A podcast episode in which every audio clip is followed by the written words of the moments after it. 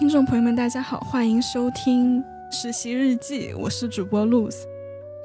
然后这一期呢，我想聊一聊我最近有的一个新感悟吧。然后这个感悟还要从一个我特别喜欢的一个 YouTuber 开始讲起。然后这个 YouTuber 呢，他是一个日本的一位，嗯，之前是一个全职家庭主妇，然后在之后他就自己开始做 YouTube 了。然后视频主要内容就是他和他女儿的一些一起做饭的视频啊之类的。然后他的频道名称叫做 Kimono Mom，Kimono 就是日本的和服的意思。然后他的频道名字翻译过来就是和服妈妈。就为什么我会特别喜欢和服妈妈这个 YouTuber 呢？就感觉我也，就我也不是一个有孩子的人，而且我也还没有到要结婚的那个年纪。但我喜欢我喜欢他这个频道的原因，我觉得就是他的视频内容，每一个视频内容，我觉得在我看来，就是特别能给人一种幸福的感觉。而且他的女儿也特别的可爱嘛，然后看着就是那种一个特别古灵精怪的一个小女小女孩。然后最近我在看他的视频的时候，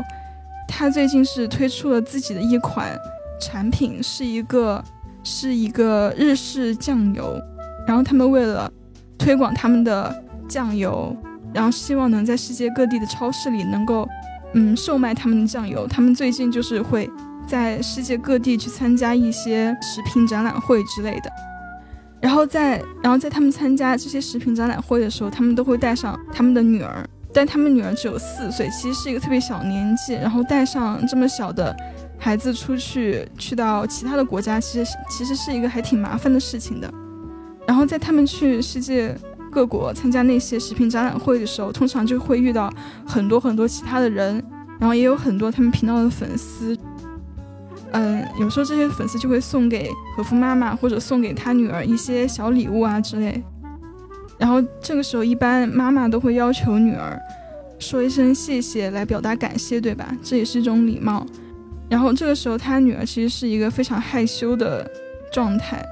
然后我看那个视频里面，基本上这个时候他女儿都是特别害羞，然后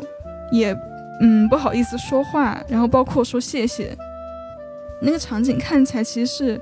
有点尴尬，就是父母，啊，就是父母在旁边笑着说，嗯，要对要对什么，要对这个什么阿姨呀、叔叔说谢谢。然后他的女儿就是很害羞，躲到一旁，然后也不说话。但是呢，这个时候和父妈妈她就是一点都没有生气，然后就看自己的女儿不好意思说话，然后他就代替他女儿说了谢谢。这个场景其实，在他的视频里出现了还蛮多次，就是可以看出来，他女儿其实是一个蛮害羞的一个性格。我看到这样的场景的时候，我就想到我小时候也有这种类似的场景。就比如说我小时候过年过节啊，我妈带着我去见到其他的亲戚的时候，或者是见到他朋友的时候，又或者是我小时候有一段时间其实是住在我一个亲戚家里的。然后在我小时候也是会经常发生，嗯，比如说，比如说我妈她就是会让我让我让我就是到了就是让我见到一个亲戚的时候，比如说要叫一声啊之类的，哇，这个对我来说真的是一个折磨。我不知道这个听起来会不会显得我很会不会显得我是一个很没有礼貌的一个人，但是我小时候真的就是叫不出来。我觉得这个是我觉得叫人这个事情。好难啊！我不知道是因为我性格内向到了一个极致，还是怎么样。反正就是小时候对于我来说，去到一个陌生的环境，然后叫那些不熟悉的人，是一件很难的事情。然后我还记得在一开始，我妈让我，我妈让我叫人，然后我可能真的就是很不好意思，很难，就是很艰难的从嘴里挤出那几个字。然后之后呢？之后怎么讲？就是我觉得我妈她看到我这个样子，就是，就感觉有种无能为力的心情，就反反复复教导我很多次。再见到一个呃亲戚的时候，或者见到一个长辈的时候，我们这些小孩作为晚辈就应该先叫他一声，然后表示一种尊重或者礼貌之类的。但是在我小时候，真的这个事情对于我来说真的很难。我也不知道为什么，反正就是嘴巴就是很难，就是很难叫出来。我然后我妈估计也是，看我看我也就这样了，看我也就是这个这个性格了，反正就不是那种很开朗、很外向的小孩。然后到后来渐渐长大之后，我妈她也就没怎么在，我妈她好像也就接受了，然后也就嗯，每次见到长辈的时候也不会说。也不会刻意的说来叫人之类的话，但是在我小时候，我有一个印象非常深刻的一个场景，就是那一段时间我是住在一个亲戚家的，然后有一次我要跟那个亲戚的爸爸妈妈去吃饭，也就是说那个亲戚爸爸妈妈就他们让我也叫他们爷爷奶奶嘛，但是那个爷爷奶奶就跟我真的就是隔很远的一个亲戚关系。然后当时那个亲戚，我是叫他，呃，我们那边是叫他二妈妈。然后那个二妈妈，她在她在我们去到那个爷爷奶奶家之前，就有叮嘱过我，就说见到他们的时候，就让我叫一声爷爷奶奶就可以了。然后当时我也是，我也很想，我也很想这样做，就毕竟我也不是他们的亲孙女，就是还是要展示一下我的礼貌嘛。但是呢，我在跟着他们。到了那个爷爷奶奶家之后，就是刚见面的时候，我真的一下子我就又又变到了一个特别特别害羞，然后特别退缩的一个状态下。就虽然虽然说我二妈妈在之前有叮嘱过我，但是我到那一刻当下，我发现我又叫不出来，就这种心情在当时是很拧巴的，就是我很想我很想展示我是一个有礼貌的。小孩，但是呢，当我真的处在那样的环境下的时候，我发现我就是一个比较胆小、特别内向的一个小孩吧。然后在对于现在我来说，意识到这一点其实还好啦，不是那么的不会有失望的感觉。但是对于当时来说，虽然说想的也没有这么的嗯明白，但就会有对自己失望的感觉。然后，这种在面对不熟悉的长辈或者不熟悉的大人的时候，不敢叫人的这种习惯，嗯，对于我现在的影响就是，我还记得我在我之前有一份实习，嗯，当时那个老板就是他也是不想，他也是不想表现特别职高权重嘛，然后可能是想，嗯，表现的亲近、平易近人一点。然后他就让我叫他东哥，因为他名字里面有个东字，让我叫他东哥。然后大家都是这么叫他的，但是叫他东哥这件事情对于当时的我来说真的特别的别扭。东哥，我的妈呀！我之前我就没有叫过谁什么什么哥，然后我家里也没有也没有什么哥哥，而且在那个职场环境里，就是我做不到，你知道吗？就是我觉得，对于职场中本来是我的老板，本来是我的上司，然后年纪也比我大很多吧，然后是一个特别特别成熟的一个中年男性，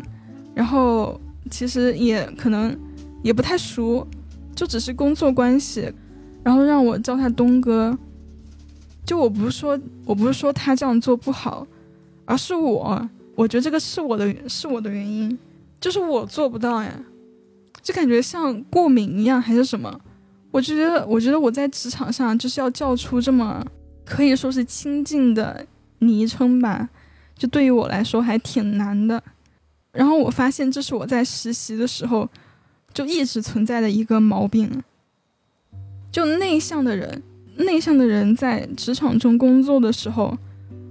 究竟有没有什么好的方法？就让他可以感到自在一点。有的时候，我甚至都觉得内向的人是不是就不适合在这种职场里工作？就内向的人，他是不是就只适合做那种个人工作的，就只需要个人工作的那种，就不需要同事，不太需要同事的工作？但是我又想想，在职场中有这么多人在工作，就其中肯定是有内向的人。就你们是怎么适应了职场中要和这么多人打交道的呢？就对于我来说，在职场中工作也不是说不舒适吧，就是很难很难和自己的同事能够快速的熟悉起来。然后这个时候我就特别羡慕那些外向的朋友，就是感觉外向这一个性格特征真的对于真的对于他们的。生活有很大的帮助，我觉得外向的人是不是都不太会有精神内耗啊？就像我之前那个实习的那个老板，他就是，他就是有跟我说过，就是说在工作中最不好的情况就是自己一个人在那儿精神内耗。我不知道，我觉得我觉得内向型的人格就是很容易精神内耗，就可能内向型的人格中也是会有人，他们是有自己的方法能够让自己。让让自己不那么多的精神内耗，但是对于像我们这种职场小白来说，就是很容易陷入精神内耗当中。然后我，然后我自己也知道精神内耗这个东西不好，就是你一个人在那瞎想什么呢？但是如果让我就是在职场中，嗯，变得不那么内向，就变得外向一点，我觉得这个是一个我需要解决的问题。嗯，就是如果我之后。要在这种需要和同事一起工作的职场中上班的话，但是我不是讨厌我这个内向的性格。我觉得一个成熟的职场人，他应该是，他应该是特别会演戏的那种。就这个演戏不是，不是贬义的，就说这个人很虚伪什么的，而是这个演戏是他能够，他能够很熟练的在。去上班的时候，调整自己的，调整自己的心态，然后让自己处于一个适合在职场中工作的一个性格状态，然后在下了班之后，再回到自己的私人生活的时候，他又能够把自己调整到自己最真实的一个性格状态。我觉得如果我能做到这样，就特别好了。所以我觉得。就是一个人从学校进入到社会，进入到职场，它其实是一个，它其实是一个渐渐的，你要学会并且掌握，在之后的人生过程中，你不是每一天都能够做自己的，你在大部分时间其实都要处于一个处于一个不那么真实的状态，但那个状态你又需要调整到是自己不那么讨厌的一个状态，就虽然说不是你自己最真实的一个状态，然后。就说，社会人、成年人，就是那些能够接受这一个事实的人，就是自己之后的人生大部分时间，其实都不是一个最真实的状态，而是一个嗯特别有利于工作的一个状态。但也就是说，之后其实人生大部分时间都是在工作，这又让我想到我上一期聊的那个工作的意义到底是什么。人为什么这么大一部分时间都用来工作呢？我对这个问题还是有点疑问吧。虽然说我觉得也应该这样，我也希望我就是不要再这么纠结于这些无聊的问题了。就人生好像也不需要想的太清楚，也是可以过的，对吧？OK，我们还是回到之前讲的那个话题，就是说在职场上就怎么克服那些不好意思的时刻。然后怎么表现的像一个真正的成年人一样？但我觉得这个问题对我的影响也倒是还好，也影响不是那么的大，但是是属于那种存在的问题。然后也是最近看了我刚刚开头说的那个我很喜欢那个 YouTuber 和夫妈妈的视频，然后也才突然想到了我小时候事情，然后又想到了，然后又想到了我近期实习的时候的一些事情。然后就，嗯，觉得这几件事之间是有联系的，然后就想着这一期播客就聊聊这件事。嗯，OK，那这一期的播客要分享的就这些了。嗯，我们下期聊什么？我现在也不太知道，反正就看我下期录制的时候想说什么吧。那这一期就到这里了，我们下期再见，拜拜。